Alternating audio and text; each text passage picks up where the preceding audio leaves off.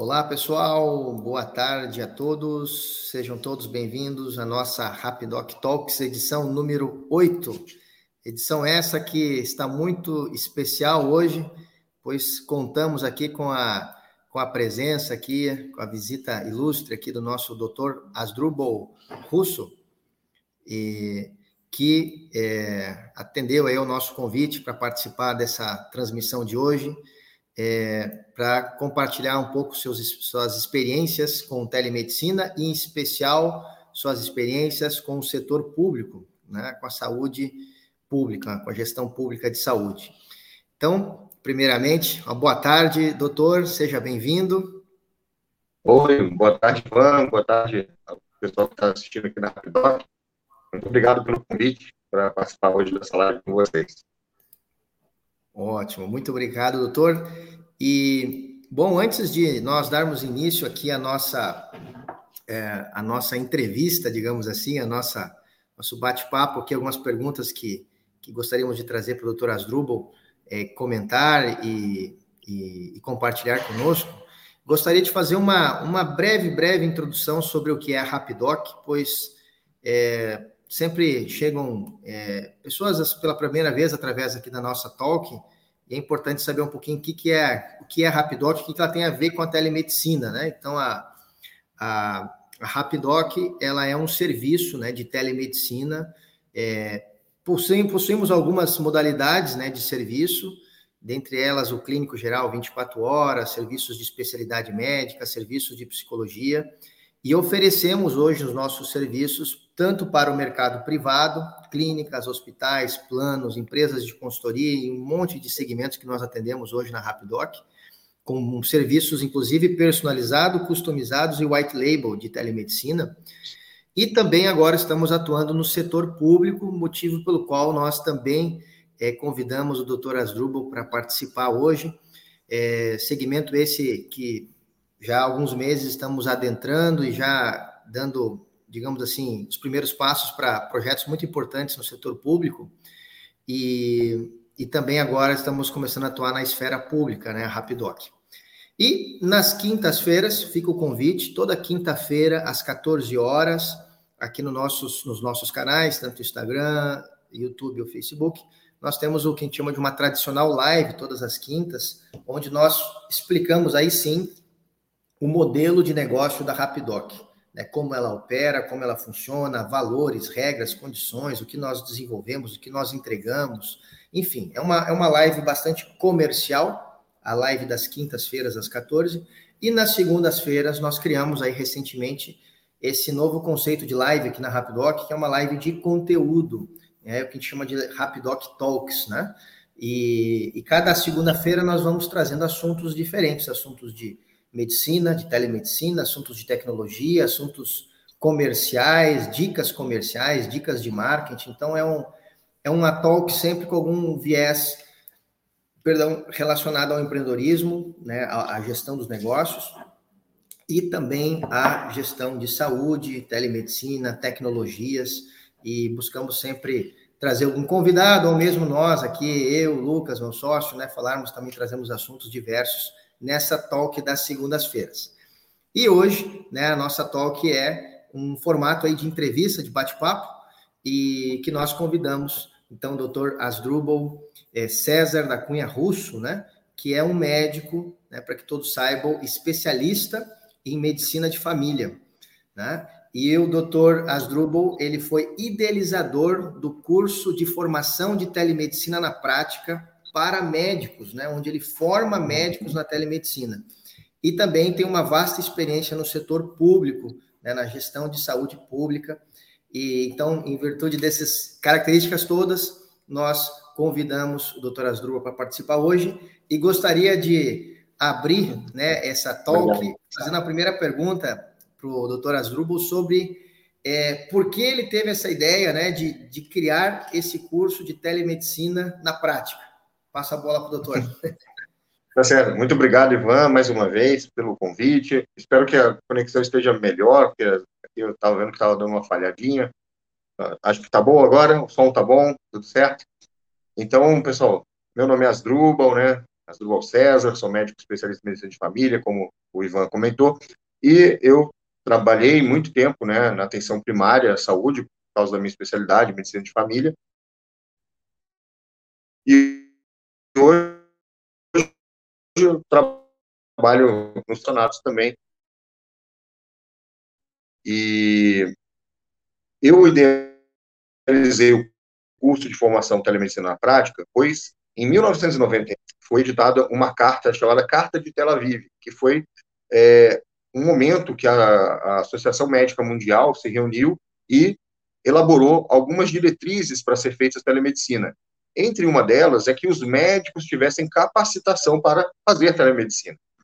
E como eu comecei a trabalhar com telemedicina, principalmente na questão do telediagnóstico, quando foi liberado, né, pela medida provisória, né, lá em 2020, e também há mais ou menos seis anos eu vinha estudando o assunto, me preparando para quando fosse liberado, né, a telemedicina no Brasil na modalidade de teleconsulta. Então, quando eu comecei a fazer, adquiri uma grande experiência e também nessa ideia, né, que os médicos precisam sim estar capacitados para fazer telemedicina, surgiu a questão do curso de formação telemedicina na prática. Uh, e o que impulsionou isso também é que muitos colegas me procuravam para perguntar como fazia, né? Ah, Zruba, como eu mando uma receita digital? Como é que é isso, receita digital? Eu ponho no scanner e mando a receita, mando por e-mail, como é que funciona, né? E para quem já estava fazendo, já tava, parecia que era uma coisa corriqueira, mas a gente vê que muitos colegas médicos ainda têm dúvidas, né, desde como começar do zero absoluto na telemedicina. Então, daí surgiu o curso de formação telemedicina na prática. E como eu tenho também uma ligação, né, pela minha especialidade com atenção primária, com o serviço público de saúde também, na questão de gestão, eu vejo muita aplicação da telemedicina no próprio SUS, né, que precisa ampliar mais o uso da telemedicina na questão da teleconsulta. Então, por isso que eu acho interessante esse assunto hoje também, que a gente vai tratar hoje, né, Ivan? Ótimo, ótimo. E excelente. Doutor, uma, uma pergunta também, é, assim, vou fazer uma pergunta para o senhor, que é uma pergunta muito recorrente, assim, nós aqui na Rapidoc, né, atendendo empresários e, enfim, pessoas de diversos segmentos, né, uma pergunta que nos fazem recorrentemente é, é o médico ele consegue realmente atender uma pessoa por telemedicina sem encostar nela, né? Essa acho que é a pergunta que uhum. mais mais nos chega aqui na semana, todos os dias, né? Quase praticamente.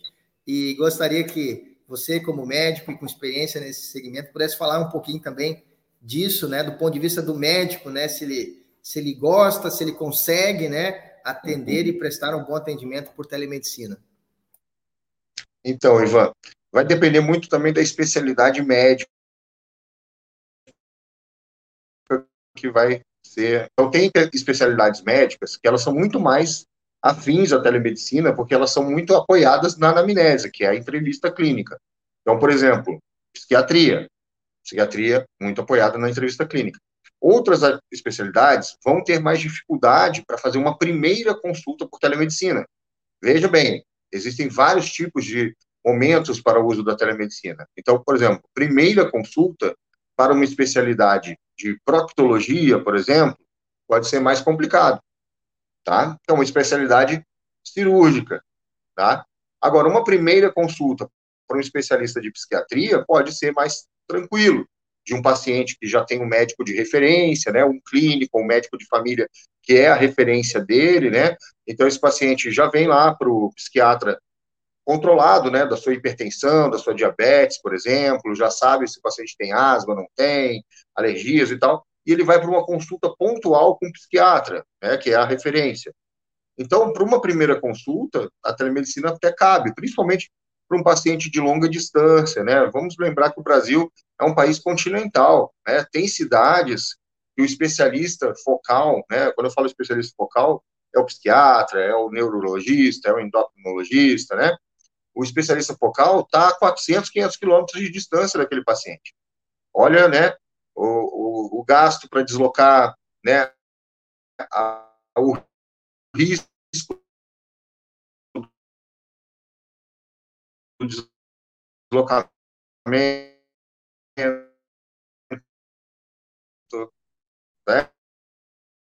né? Esse paciente precisa se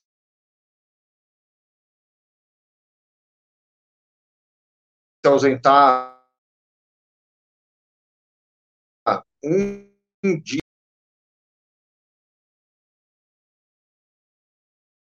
na questão social também. Tá? Atividades vão ser mais afins e outras menos afins da telemedicina.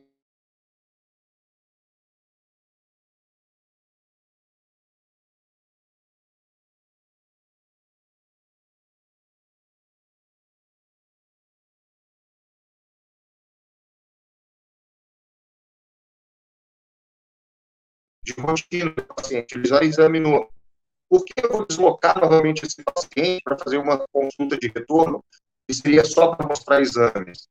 E ele já foi examinado anteriormente. O médico já sabe que não vai precisar examinar ele. Então, o médico, ele pode sim, né, é, com bom senso, ver o momento que a telemedicina pode ser naquele caso. E sempre quem também escolhe é o paciente, tá? Isso é muito importante, tá? Até na resolução do Conselho Federal de Medicina. É, se o paciente ele prefere a consulta presencial, não pode ser forçado a ele uma consulta de telemedicina. E existe também um outro aspecto: se o médico não é capacitado, não se sente à vontade em fazer uma consulta de telemedicina, por mais até que a especialidade dele seja mais afim, por exemplo, né? Então não adianta chegar amanhã lá na, na prefeitura e falar, ó, agora todo médico aqui da prefeitura tem que fazer telemedicina, é obrigatório os médicos têm a, a, presum, a prerrogativa de aceitar ou não, tá? Isso também é importante a gente lembrar. E do outro lado, o paciente também. Ele é que escolhe a consulta por telemedicina e deve estar ciente da limitação do exame físico, tá? Mas, assim, são milhares de atendimentos de telemedicina feitos, né, aí nesse período aí que a gente está vivendo desde 2020. Com alto grau de satisfação, temos pesquisas, né, é, que saíram, por exemplo, na revista Medicina SA, né, é, que é uma revista muito voltada ao negócio de saúde, onde há uma empresa chamada ESC, né, que faz vários planos de saúde, né, a gestão de vários planos de saúde, levantou com os usuários dos sistemas deles que 90% dos pacientes que utilizaram a telemedicina se sentiriam muito afins a utilizar a telemedicina novamente e se sentiram satisfeitos com o atendimento. Então, vejo que temos um um elevado grau de, de satisfação do paciente. E de resolutividade também, tá? É, várias empresas que estão trabalhando nesses dois anos com telemedicina já fizeram levantamentos e viram que a resolutividade daquelas consultas, né, de demanda, né, de pronto atendimento para a telemedicina. Veja que não é acidente, tá, pessoal? Não é infarto agudo do miocárdio, né? Não é, não é AVC, tá, pessoal? é, são condições que poderiam ser resolvidas ambulatorialmente e às vezes as pessoas acabavam indo em pronto-socorro presencial. E aí, com essa questão que a gente teve agora, que foi feito para evitar de sobrecarregar os sistemas de saúde, com o uso da telemedicina, tiveram uma resolução também altíssima, de cerca de 80 e poucos por cento, né, de resolução dos casos, sem precisar de um encaminhamento naquele exato momento para uma nova consulta, né, para uma nova avaliação. E aí o paciente também, ou foi totalmente resolvido o problema dele, ou quando foi encaminhado para nível ambulatorial, já estava encaminhado para a especialidade necessária para aquele atendimento. Então, isso é um ganho aí para o sistema de saúde. É, porque muitos médicos que trabalham em pronto-socorro, UPAs, por exemplo, eles queixam que uma grande sobrecarga do atendimento é por consultas, por demandas ambulatoriais. E o paciente não tem culpa disso, ele não sabe o que é ambulatorial. E uma dor lombar que ele tem há cinco dias não é para estar tá na emergência do pronto-socorro.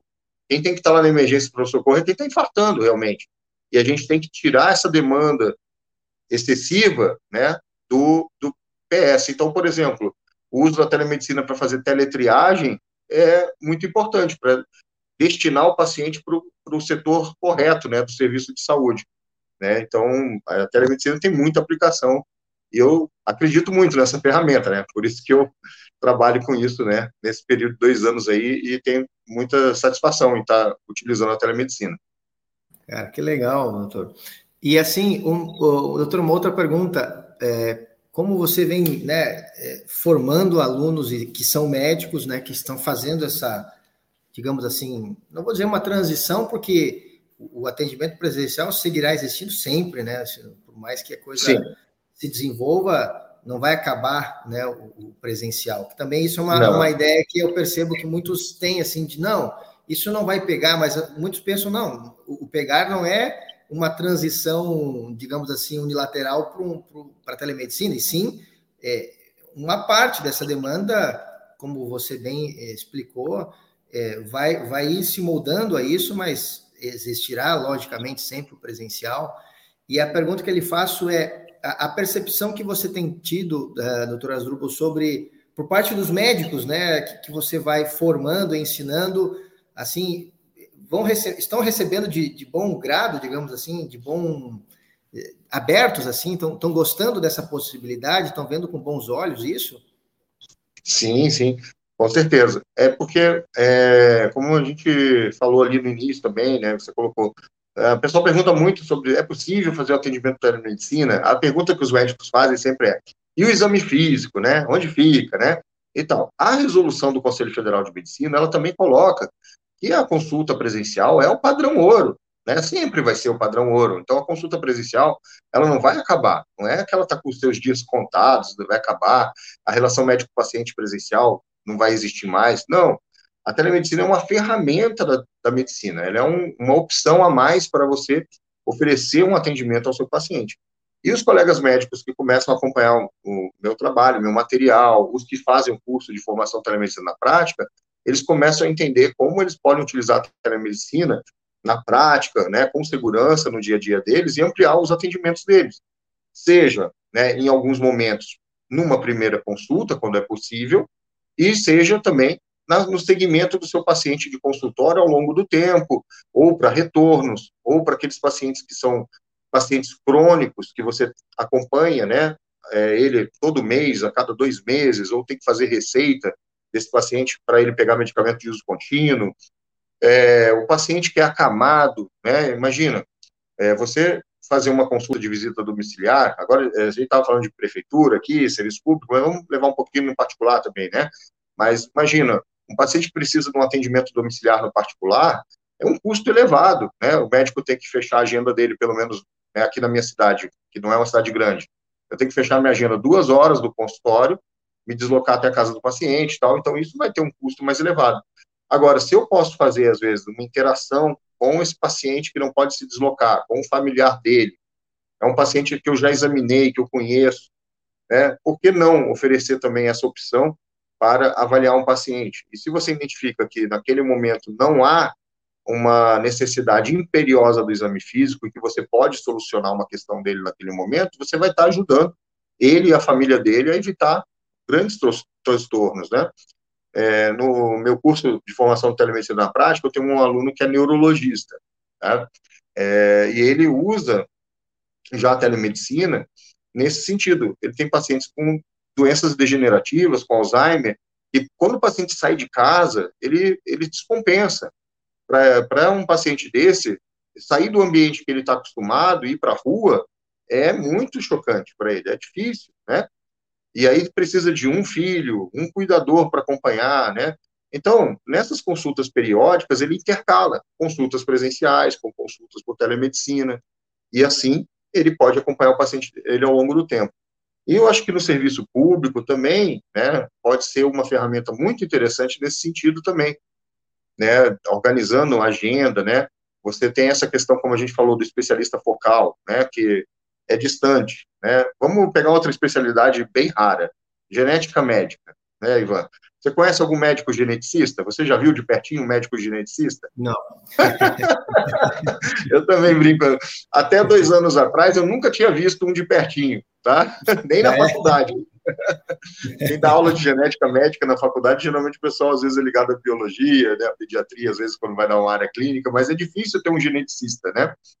E, então, imagina, uma criança lá no interior, né? Vamos pegar um estado que nem o Mato Grosso, que é um estado grande, né?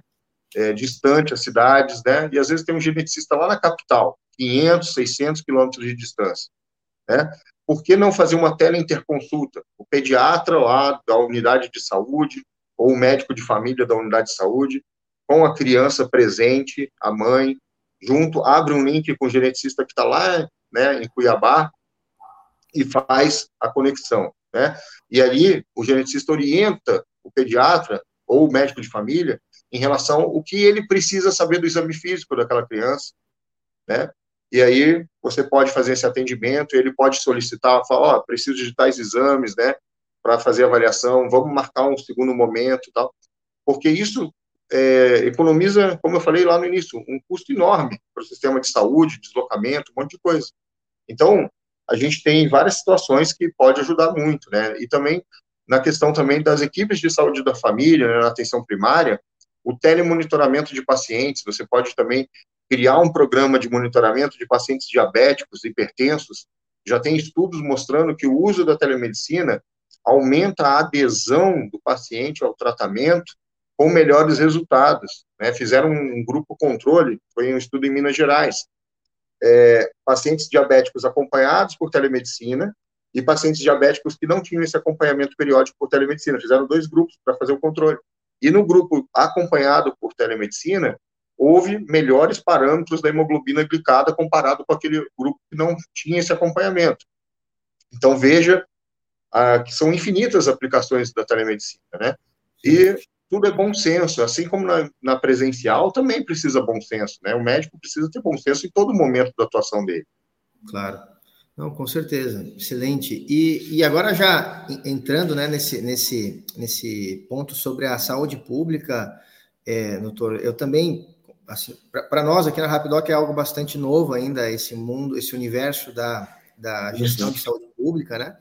Porque nós vimos trabalhando sempre no setor privado, mas algumas coisas nós estamos percebendo, assim, e nos chamando muita atenção, que é a quantidade de, de problemas, digamos assim, graves, né, que, que o setor de saúde pública hoje enfrenta, né?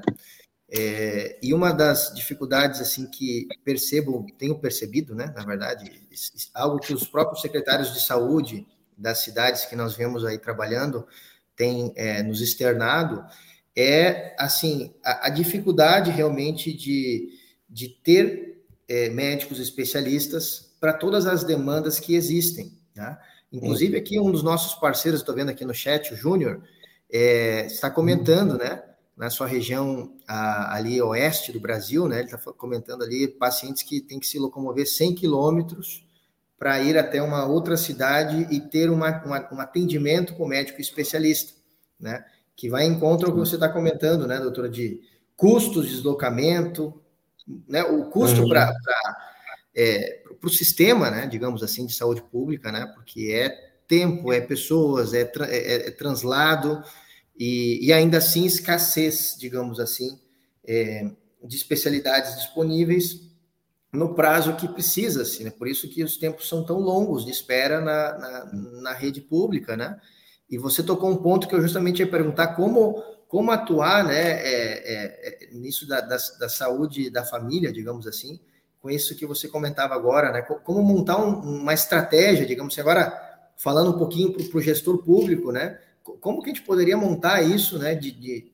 E claro, e a telemedicina junto com, com os demais braços ali do sistema público uh, permitir com que, digamos assim, que, que, essa, que esse peso sobre o sistema público, digamos assim, seja menor, digamos assim, né? Como, como poderíamos montar uma, um, um tipo de estratégia, né? Essa é a pergunta que eu, que, que eu formulo aqui, né?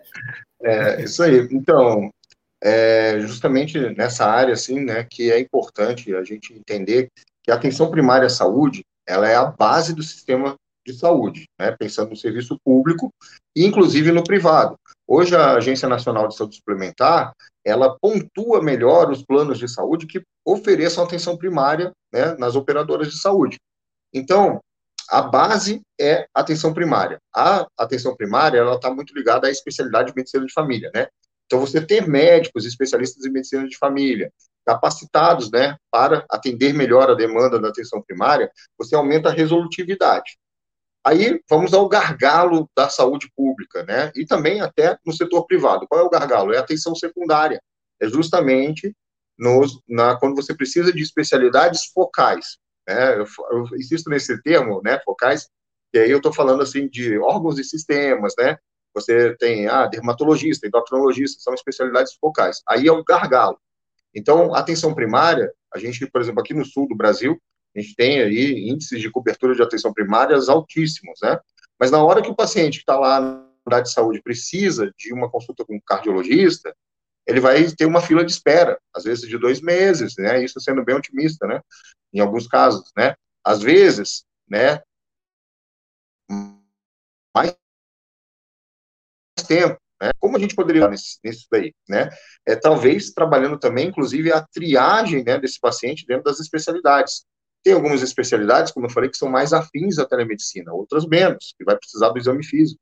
Então, você pode também utilizar, por exemplo, a telemedicina, vou dar o exemplo novamente da psiquiatria, né, que é uma especialidade muito demandada no serviço público. Né, a saúde mental é, é uma das principais áreas aí de demanda no serviço público. E é uma área que, como eu falei, não é tão apoiada no exame físico. Né? Então, olha como você poderia agilizar o atendimento usando a telemedicina, e, e aí o psiquiatra poderia falar, olha, esse paciente precisa vir pessoalmente por algum motivo, e esse não, né? E aí você consegue também eliminar, às vezes, é, o excesso de pacientes que precisam de transporte, porque isso também é um fator de gargalo, né? Imagina, a prefeitura tem uma van que cabe em 12 pessoas por viagem. Claro. Por mais que às vezes eles consigam mais consultas, só cabem 12 pessoas, né? A gente está falando de cidadezinhas pequenas, 2 mil, 3 mil habitantes, né? Tem prefeituras que têm um ônibus, mas também tem capacidade limitada, né? Então, por que não resolver mais, né, utilizando a telemedicina lá no próprio município? E a questão da teleinterconsulta também, como eu falei. É, algumas especialidades que você precisa do exame físico, mas que um médico, presencialmente, com o paciente, possa fazer o exame físico orientado pelo aquele especialista focal e os dois estarem juntos naquele exato momento, em sincronicidade, avaliando aquele paciente, pode simplesmente eliminar a necessidade de deslocamento desse paciente. Né? E aí, custos né, portados aí é, em valores altíssimos aí do sistema de saúde. Né? E aí você vai ter mais dinheiro também né, da gestão para investir, às vezes, em mais contratação de serviços, né, de exames, de outras coisas que você sabe que também tem uma demanda reprimida. Né? Então, vamos, vamos pegar ali, eu já trabalhei muito tempo, né, como falei, na atenção primária no setor público, eu lembro que tinha, às vezes, um exame por mês de tomografia para uma cidade de 4 mil a 5 mil habitantes. Então, gerava uma demanda reprimida daquele exame que precisava. Era uma cota, tem cota de exames, né? Trabalha-se tudo com cotas. Então, você poderia, às vezes, contratar serviços, né, porque é permitido a prefeitura também, contratar uhum. serviços quando faltou, né? Ah, eu tenho uma demanda de três tomografias aí por mês e eu só tenho uma pelo SUS, então eu posso contratar mais duas, mas para contratar precisa de dinheiro. Então, ele pode realocar de recursos, né, usando a telemedicina para fazer essa economia de recursos. Uh, quando a gente ensina, aqui no caso, a gente está falando de teleconsulta, né? Mas telemedicina já é uhum. usada há muito tempo, para diagnóstico, para um eletrocardiograma à distância, né? Há muito tempo já é usado, né? O uhum. paciente faz o eletrocardiograma lá na cidade dele, um cardiologista à distância lauda. Olha como Sim. isso facilitou a vida de todo mundo, né? Não precisa claro. ficar deslocando. E aí você. Ah, esse paciente tem uma alteração do eletrocardiograma. Esse precisa do atendimento presencial com o cardiologista. Esse não precisa. Então você pode ir né, ordenando aí a demanda dentro do sistema de saúde. Claro. Não, e, bem importante esse... Acho que está falhando um pouco o som. Voltou? Voltou? É, não, é importante isso também que, que o doutor comentou, que é sobre. Esse. Voltou? Ah, então, importante isso que o, que o doutor Zuba comentou sobre essa alocação de recursos, né? Porque tudo são são realmente na, no segmento público são cotas, né? Que existem para cada coisa, né? Para cada área, para cada tipo de serviço, né? Então, se você fizer uma boa uma boa gestão disso, né?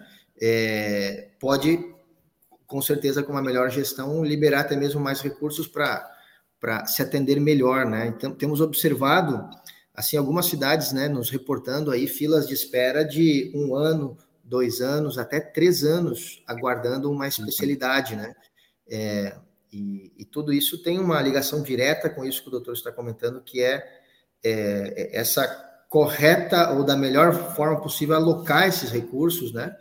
E, e a telemedicina, ou a teletriagem, inclusive, né, ela poderia cumprir um papel muito importante disso aí, né? Inclusive, uma das coisas que a gente tem observado aí. aí. Pode falar, doutor. Não, inclusive a teletriagem, ela pode ajudar no cumprimento de uma das, de uma das coisas que é uh, um fundamento do, do SUS, né? Que é a equidade, né? Porque não é você colocar o paciente numa fila de espera por ordem de chegada no SUS. A gente tem que obedecer um princípio da equidade, ver quem tem mais necessidade para ele poder ser atendido antes. Né? Então, não, é só isso que é feito a, a fila de espera, ela tem que também passar pela equidade. Então, numa teletriagem, de repente, você pode conseguir ver quem tem mais necessidade do atendimento presencial imediato, né, ou, ou mais prioritário do que outro paciente. Então, você pode ir organizando essa fila, né, usando a tele, telemedicina, usando a teletriagem médica. Claro que passa por um médico para fazer isso. Hoje, né, a gente tem serviços de regulação no SUS, mas que não usam a, não usam a teletriagem, eles usam o seguinte, o médico faz o, o encaminhamento, né, e descreve a justificativa, e um outro médico que faz a regulação, ele lê aquela justificativa e ele que vai dar a, a, o encaminhamento ali, né, de quem vai ficar colocado em que ordem na fila. Mas uhum. imagina você fazer uma videochamada, avaliar esse paciente é diferente, né? Do que ler um documento escrito por um terceiro. Então, por isso que eu acho que a telemedicina tem essa aplicação aí da teletriagem.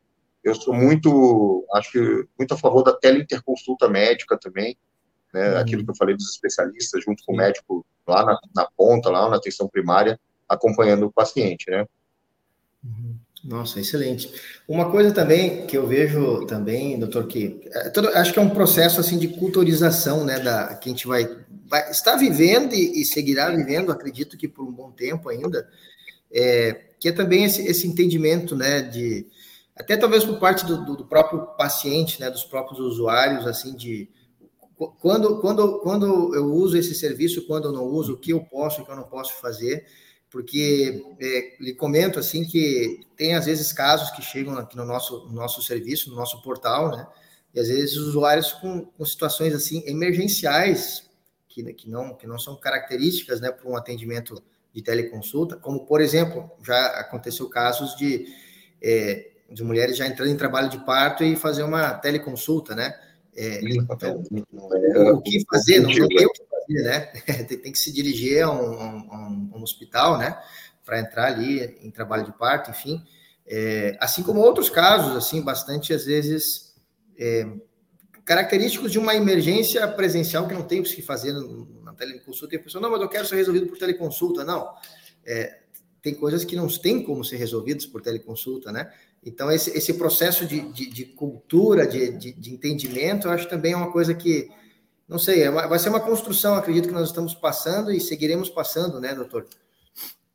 Com a teleconsulta. Né? Sim, é que assim, é, eu sempre também parto de uma premissa, eu sempre acho melhor o paciente falar com o médico do que não falar com ninguém, né? Para evitar automedicação, para evitar que ele fique em casa piorando e piorar, né? Então, nesses casos, assim, telemedicina não é para emergência, a teleconsulta não é para emergência. Mas a teleorientação pode sim, né? Você não vai dar uma prescrição para o paciente, tu vai falar para ele, olha, seu caso não é para telemedicina, para uma teleconsulta, mas sim para um pronto atendimento, você precisa ser encaminhado, né? É, dependendo do sistema, né? Se for um sistema que é, vamos dizer, um sistema de ponta a ponta, né? que tem algumas empresas né, de operadores de saúde que você tem a telemedicina, mas a telemedicina está interligada também com um serviço de emergência, você encaminha o paciente direto, né? Então, é, pode acontecer situações que o paciente sem acesso ao médico, e se não fosse a telemedicina, ele poderia ficar em casa esperando piorar. Então, vou dar um exemplo bem simples e clássico aqui, que acho que a maioria das pessoas, até quem é leigo, vai entender. Todo mundo conhece apendicite, né? Sim. Todo mundo já ouviu falar de apendicite. E a dor da apendicite é do lado inferior direito do abdômen, a clássica, né? É uma dor clássica, né? Agora vamos dizer que o paciente está em casa com uma dor assim e ele fica pensando, ah, tá doendo, tá me incomodando, mas ah, acho que eu vou esperar um pouco, né? Quem sabe amanhã melhora, né? E assim vai. E daqui a pouco ele começa a desenvolver uma náusea, um mal-estar. Ah, mas sabe, né? Vamos dizer que é homem, né? Esse paciente, porque homem sempre só vai no médico quando tá no fim mesmo, né? No homem fim. é fogo para cuidar. É. Aí, mas aí se ele fica nessa, esperando, esperando, esperando, quando ele vai chegar no hospital, às vezes ele já chegou no quadro lá de uma apendicite grave, né? Supurada, né? Então, se ele tem acesso a um médico, mesmo por telemedicina, e o médico fala, como é que é essa dor? Tal, ah, tal, começou, aí ele começa a contar a história da dor, ah, começou aqui em cima da barriga, ela foi descendo e veio para o lado direito do meu abdômen aqui embaixo. Ah, quando eu aperto um pouco, nossa, dói muito, né? Eu comecei a ficar nauseado, tô com um ânsia de vômito, não quero mais comer. Tem termômetro aí na tua casa? Ah, tem, tá. Ah deu 37,8 e tal. Amigo, isso aí não é mais para você ficar em casa, né? Você precisa procurar um serviço de atendimento agora, nesse momento.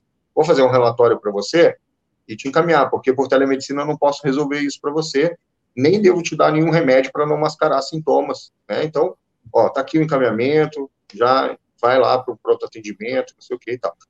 Imagina, Sim. se o paciente ouve do médico que ele precisa ir no hospital, ele vai ficar em casa esperando? Ele não vai, né?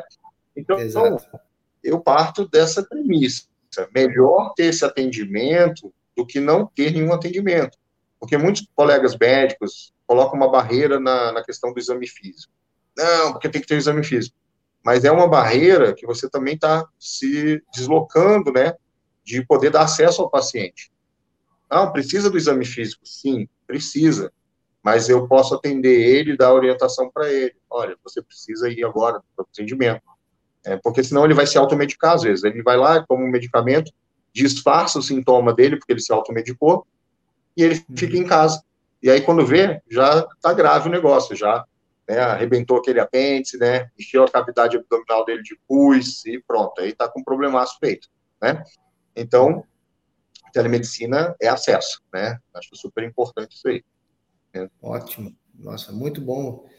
É, assim, estarmos aqui ouvindo isso do, de um médico assim, né, andando com, com, experiência no assunto, isso nos, nos, assim, nos deixa muito contentes em relação ao que a gente faz aqui na Rapidoc, sabe, doutor, que é realmente permitir esse tipo de situação é, que o senhor está na, nos narrando aqui, exemplificando, é, é, permitir que as pessoas realmente tenham acesso a isso é uma das Bom, é o nosso, aqui na Rapidoc, nosso, digamos assim, nosso sei se podemos usar essa palavra, nosso lema, nosso mantra, nosso objetivo aqui de, de negócio, né, que é uhum. realmente é, permitir um acesso a médico de forma rápida, de forma constante, de forma online, né, de forma simples e de forma também a um custo muito baixo, né, da, pela forma como hoje nós operamos, e isso, isso realmente nos, nos, nos enche aqui de, de, de ânimo ouvir essas palavras, porque é, é, é, a nossa visão, nós não médicos, né? Nós aqui como,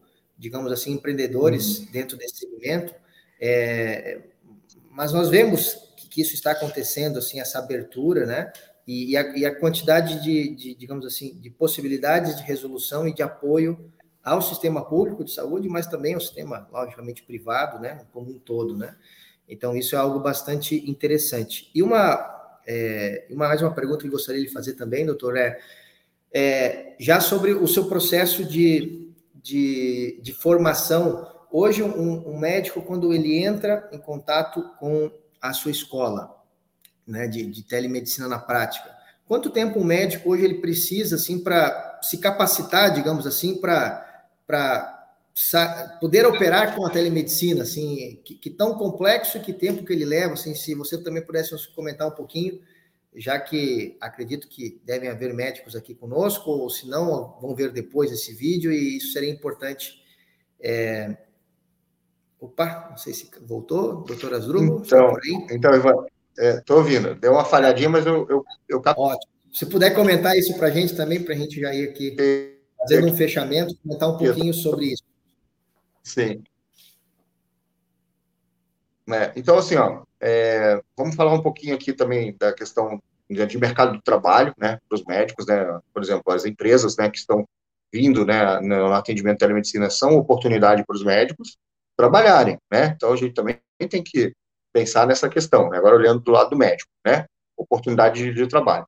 Eu acho que a telemedicina exige experiência do médico, vivência de, de dia a dia, de ambulatório, pronto-socorro, para ele poder fazer telemedicina. Então, eu acho que, por exemplo, um médico recém-formado, ele pode fazer telemedicina, mas ele precisa estar tá lá também na linha de frente. Não pode chegar, sair da faculdade e vou fazer telemedicina. Eu, eu desaconselho. Esse é o primeiro ponto. Acho que exige experiência. Então, acho que também é importante para as empresas, né, que querem trabalhar com isso, é, procurarem médicos capacitados, né, no sentido de tempo de experiência prática, vivência né, presencial e também de telemedicina. E aí entra a questão da capacitação. Hoje, um médico, vamos dizer, que não, não faz nada de telemedicina, nunca começou, se ele seguir a metodologia do curso, entre quatro e oito semanas ele vai fazer o seu primeiro atendimento de telemedicina, tá? Porque ele vai precisar fazer o passo a passo que a gente dá lá na questão de ter as ferramentas para fazer a telemedicina, aí eu estou falando de também ferramenta para ele fazer na parte como profissional liberal, tá? Então, ter o prontuário eletrônico, com ferramenta de videochamada, né? Agora, se ele vai trabalhar para uma empresa, né? Como a empresa de vocês, que deve, né, deve estar selecionando médicos e tal, ele precisa ter algumas ferramentas também, né? Um certificado eletrônico para fazer assinatura digital. Então, dentro do curso, a gente ensina esse passo a passo para ele ter as ferramentas para ele fazer telemedicina.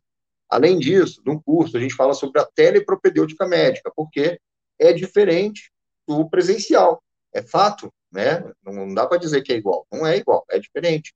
Então, até onde ele pode fazer um exame, vamos dizer, físico à distância, né? Então, não vamos falar de físico, porque seria a distância virtual, mas o que é o exame físico no, no, no, presencial? Ele é a coleta dos sinais. A anamnese, a entrevista com o paciente, é subjetivo. Ele é a coleta das informações que o paciente te transmite. Então, o exame clínico ele é composto da anamnese mais exame físico. Na telemedicina, vai ficar muito mais apoiado na anamnese, muito mais. E você precisa de algumas informações que você vai adquirir através de uma videochamada, tá? No que, que eu posso ver numa videochamada? Por exemplo, estou vendo o Ivan agora, ele está em bom estado geral, né? Dá para ver que ele está corado, que ele está hidratado, né? A gente conversou a, até agora 42 minutos, né? Ele está lúcido, orientado no tempo e no espaço, provavelmente, né? Eu poderia perguntar mais algumas coisas aí para o Ivan, né? Ivan, você sabe que dia que é hoje, né? Parece umas perguntas bobas, né?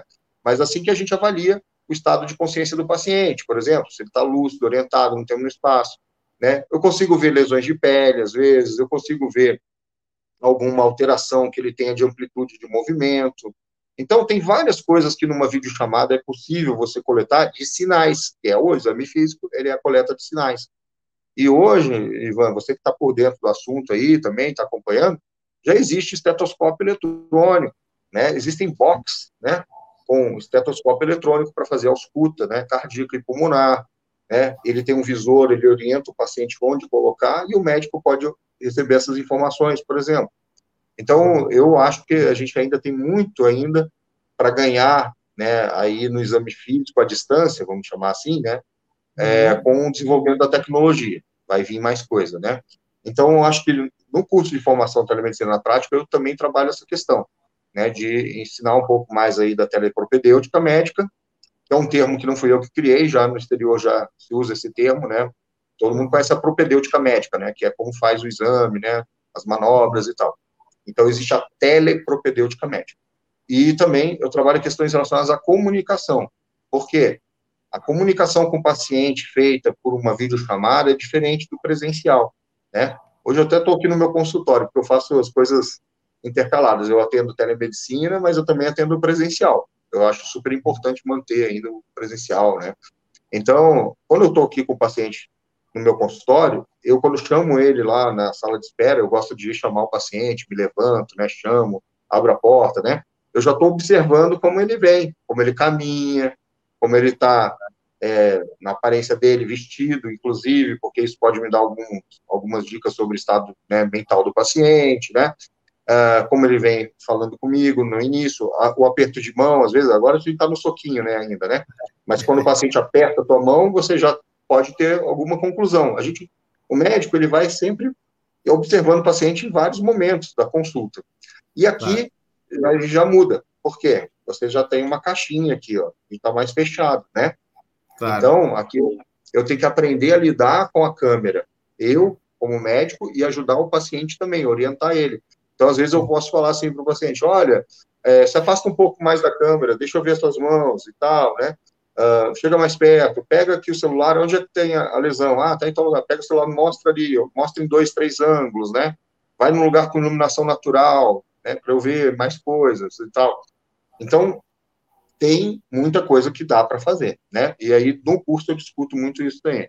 Além disso, no curso de formação, eu também discuto um pouco essa questão do mercado de trabalho dentro da telemedicina, né? Uhum. Então, né, inclusive, né, já né, pude indicar aí também, né, vocês aí, para o pessoal encaminhar currículo, trabalhar, né, com telemedicina, né? Eu acho importante dar essas oportunidades para os médicos, né, escolherem. E falando ainda de médicos, né, olha só outro, outro fator importante da telemedicina, para os médicos e para o sistema de saúde. Quando a gente teve, não vamos falar o nome da doença, né, que senão derruba a nossa live, mas quando a gente teve uhum. esse período, alguns médicos pegaram a doença, certo? Uhum. E aí o que, que teve que fazer? Ficaram afastados 10, 15 dias para fazer o isolamento. Isso uhum. reduz a força de trabalho dentro do sistema de saúde. E muitos médicos, assim como eu, quando eu tive, eu estava uhum. em, em plena capacidade de trabalhar, mas eu tive que ficar isolado para não, né, para respeitar o isolamento. E eu, como fazia telemedicina, eu pude continuar fazendo o meu trabalho da minha casa, muita coisa, né? Então, para o sistema de saúde, imagina, uma unidade de saúde que tenha três médicos, né, na unidade, e os três pegam a dodóizinho uhum. aí, né? E os três têm que ficar 15 dias afastados do trabalho. Imagina o prejuízo social disso. Prejuízo disso, né? né? Aí eu consigo, assim, ó, doutor, tu tá bem, tu pode atender por telemedicina nesses dias que o senhor está afastado, fazer né, um atendimento remoto? Ou oh, sim. Então a gente vai separar aqui uma agenda de, de retorno, de pacientes crônicos para você fazer acompanhamento, e assim você mantém a força de trabalho do sistema de saúde. Né? Sim. Veja que é importante. E a gente a gente vai conviver com essa situação por muito tempo, não vai, né, não é, de, não é hoje que vai acabar tudo isso que a gente está vivendo, né? Claro, excelente. Poxa, doutor, muitíssimo obrigado. É, foi riquíssimo a, a, quantidade de dicas, insights e, e informações assim importantíssimas, tanto para quem é do segmento público que está nos acompanhando aqui, quanto também do segmento privado, né?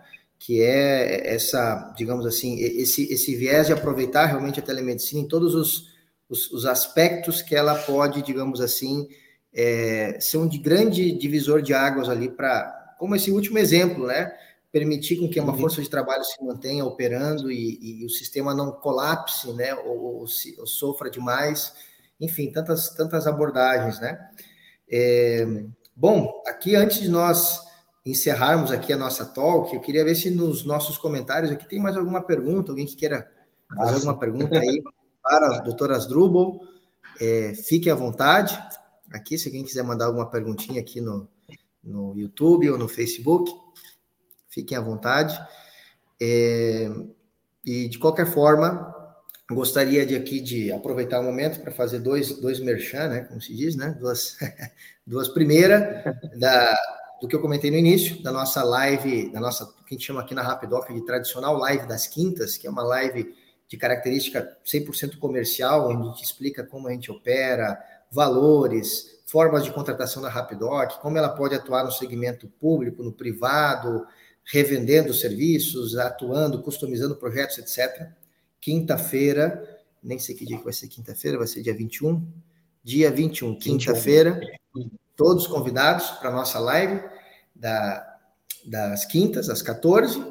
E, e, também gostaria aqui de fazer um merchan aqui da escola do Dr. Asdrubal aqui, que, que de tempos em tempos abrem turmas, né? E acredito que, não sei como está a previsão aí, doutor, se quiser aproveitar, deve fazer um merchan, né? Fazer um ah, comentário quando vai a próxima turma, né? Que vai abrir. É, uhum né? E também como se Vou fazer um convite, nela, então, para o pessoal. Isso, é. Então, o curso de formação telemedicina na prática, ele é voltado para médicos, tá? E aí, né, claro, médicos que vão fazer essa contratação do curso individualmente, né? né? Mas né, principalmente pessoas profissionais liberais, né, mas também, né, temos opção, né, de, às vezes, uma empresa, uma operadora de saúde que tenha vários médicos e quer contratar uma consultoria, pode entrar em contato direto comigo. Mas o curso de formação telemedicina prática, né, para, para médicos, ele vai abrir agora, a gente vai ter a nossa, o nosso workshop, que é um evento totalmente online e gratuito, o workshop, tá? Que precede o lançamento das inscrições do curso. Esse workshop, eu acho muito importante as pessoas participarem, porque elas vão ver as aplicações da telemedicina no dia a dia dela, né, para os médicos, né, os médicos participarem, e ele começa no dia 1 agora de agosto e vai até o dia 5 de agosto. Então, quem quiser se inscrever, tem que ser médico, tá, para se inscrever é, pode ir lá no link da bio do, do Instagram, mdexpert.medicina, e clicar lá e fazer a sua inscrição, tá? Mas é importante, tem que ser médico, tá? E para empresas, prefeituras que queiram né, entrar em contato para uma consultoria ou pra, para fazer uma turma né, fechada, pode entrar em contato também pelo direct do Instagram, mdexpert.medicina, e o e-mail suporte arroba mdexpert.com.br. E fica o convite aqui para o meu suporte, arroba mdexpert.com.br. Tá? E fica o convite para conhecerem o, o, meu canal também no YouTube, MD Expert Asdrubal, e vocês podem ter muito material lá que pode ser interessante, totalmente gratuito para acompanhar lá, tá? Muito obrigado, Ivan, pelo convite. Obrigado aí. Não, é né? nós que agradecemos, doutor Asdrubal. E aqui nas, na descrição do nosso vídeo do YouTube, nós vamos colocar depois essas informações e-mail, link da, do canal do doutor Asdrubal. Nosso muitíssimo obrigado. Ah, entrou agora uma perguntinha, doutor, que ah, é então... sobre como fica a LGPD na telemedicina. Se puder comentar essa, ah, a gente. Super importante. É. Não, tem que, tem que atender a LGPD. Né? Só que para nós médicos, a LGPD não é bem uma novidade, vamos dizer assim, porque nós sempre trabalhamos com a questão do sigilo, né, do, das informações do paciente desde sempre, né. Então, um prontuário do paciente tem, tem uma regra de guarda, né, do prontuário, né. Então, agora, adaptando isso para a telemedicina, é, para os médicos não é difícil, porque a gente, sempre manteve essa questão do sigilo.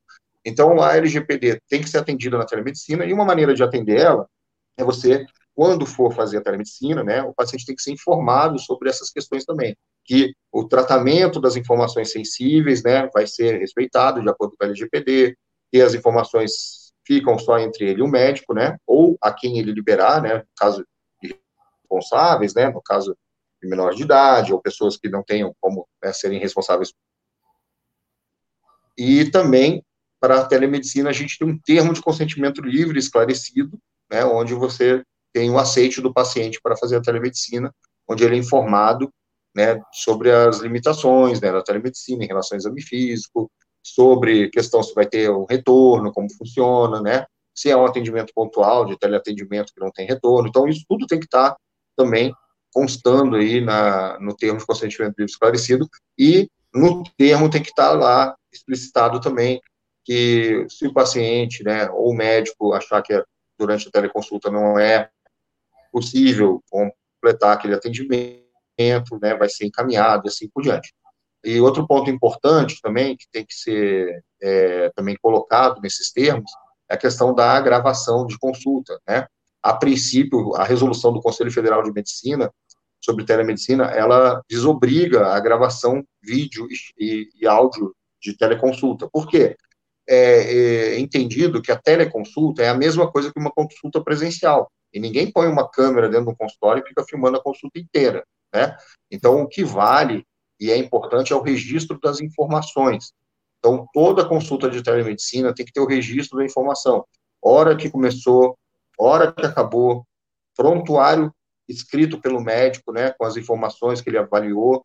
Então, lá, né, o que, que ele coletou na anamnese, o que, que ele viu em videochamada, o que, que ele é, fez o diagnóstico, né, o que, que ele orientou, se foi encaminhado, se foi feito o medicamento, né, prescrito, e assim por diante. E, então, a LGPD está permeando tudo isso, então tem que ficar tudo dentro das regras da LGPD, tá? Mas é, essas questões de sigilo, de tratamento de informações sensíveis. Tá? Aí, por exemplo, vamos dizer que seja um sistema de saúde, que nem o público ou o privado, que tenham vários médicos trabalhando, né, em horários diferentes ou dias diferentes, então tem que colocar lá que as informações sensíveis podem ser compartilhadas somente dentro do sistema, né?